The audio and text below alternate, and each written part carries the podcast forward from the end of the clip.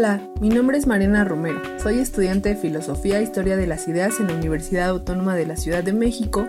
Hoy me invitaron a platicarles acerca de mi experiencia en las clases en línea durante esta cuarentena por la que todos estamos pasando.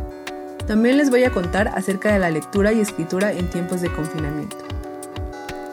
Cuando esto empezó, me despedí de mis amigos deseándoles un buen puente, pensando que a pesar de lo que decían las noticias, pasados unos pocos días nos volveríamos a ver pero luego surgieron los avisos diciendo que esto no iba a pasar.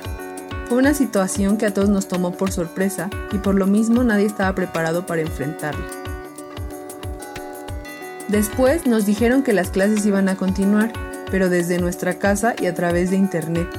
En mi universidad los salones son muy grandes y si tienes suerte puedes tener una mesa para ti solita, pero ahora el salón de clases se redujo a un cuadrito en una pantalla. Aunque se piensa que mi generación es buena para la tecnología, la verdad es que sabemos muy poco y la mayoría tiene que ver con redes sociales, por lo que nosotros también estamos batallando para agarrarle la onda. Además de esto, concentrarse es más difícil porque tenemos más cerca cosas que nos pueden distraer y otros miembros de la familia también necesitan hacer uso de los espacios en la casa. Las dinámicas en la escuela están cambiando. De repente es imposible para los profes saber cuándo es demasiada tarea y estas comienzan a acumularse generando más estrés del que de por sí ya tenemos. No ha sido fácil, pero también es cierto que no hemos dejado de aprender. Además de adquirir nuevos conocimientos respecto a plataformas digitales, también hemos tenido tiempo para llevar a cabo otras actividades que por nuestro anterior ritmo de vida acelerado no habíamos podido realizar. Hay quienes han aprendido a cocinar, hablar otros idiomas o hicieron maratones interminables de películas que de otra manera no hubieran podido ver. Vale la pena pensar que, aunque quisiéramos que todo siguiera igual, eso no está sucediendo. La casa no es la universidad y no podemos exigirnos lo mismo que antes. Lo importante de la escuela y algo que la pandemia no se ha llevado es aprender. Y eso hay que tenerlo bien claro. Puede aprenderse otras cosas y puede aprenderse fuera del aula. Otro aspecto positivo es que ahora la universidad de veras está saliendo de sus instalaciones. En diversas asignaturas he podido ver cómo los compañeros y compañeras toman clase y su familia está atenta a lo que está sucediendo. Ponen atención y hasta quisieran participar. Igual en una de esas en el examen se echan la mano. Yo estoy aprendiendo contabilidad por las clases que toma mi hermana.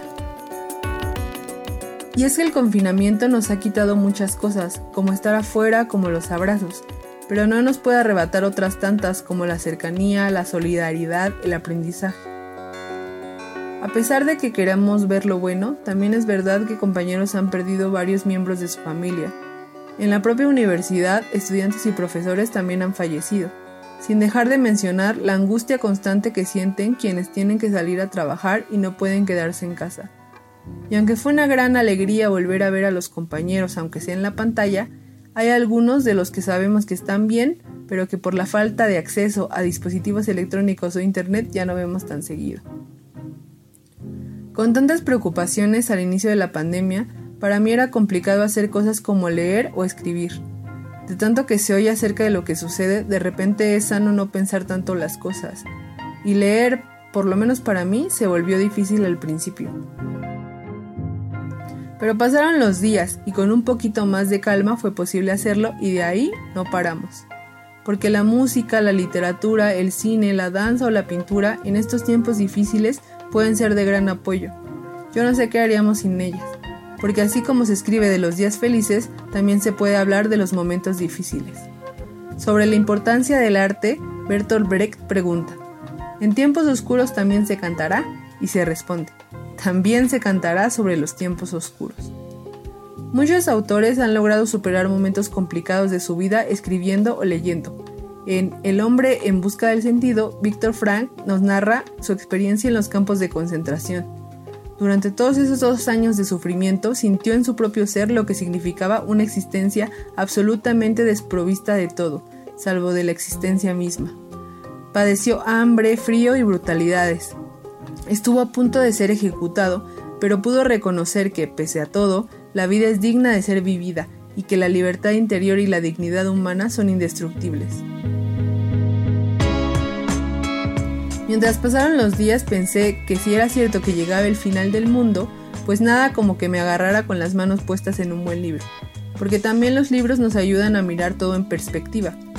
Edmundo Dantes, del conde de Montecristo, pasó siete años confinado en el castillo de If. Si lo comparamos con lo que nosotros llevamos, pues no es nada. Y es que además de la compañía que los libros pudieran hacernos, tenemos que recordar que no somos islas y aunque estemos solos, en realidad no lo estamos. También tenemos la imaginación. Todos los que estamos encerrados en estos tiempos soñamos con playas, bosques, montañas, con aire libre, con los amigos que no hemos visto, con los amores que nos esperan encerrados también en sus propias casas.